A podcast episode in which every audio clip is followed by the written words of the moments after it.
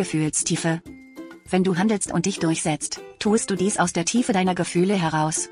Im Positiven bedeutet dies eine starke Tat und Überzeugungskraft, im Negativen Launenhaftigkeit. Heute hat dein emotionales Engagement eine besonders kämpferische Komponente. Doch du bleibst dabei menschlich und einfühlsam, ohne zu viel nachzugeben. Leicht verärgert. Deine Mitmenschen verhalten sich scheinbar provozierend und bieten dir Gelegenheit zu Streit und Auseinandersetzungen. Du wirkst geradezu als Blitzableiter für ihre auffallenden Gefühle. Schwelende Konflikte fliegen auf und können bereinigt werden. Deine gereizte Haltung kannst du auch als Antrieb für körperliche Aktivitäten, beispielsweise einen Hausputz, nutzen. Arbeit kann Zufriedenheit mit sich bringen. Heute tritt die ernstere Seite des Daseins in den Vordergrund. Das Leben ist Pflicht und Arbeit. Die Bürde des Alltags mag dich drücken. Oder man lädt dir mehr Verantwortung auf.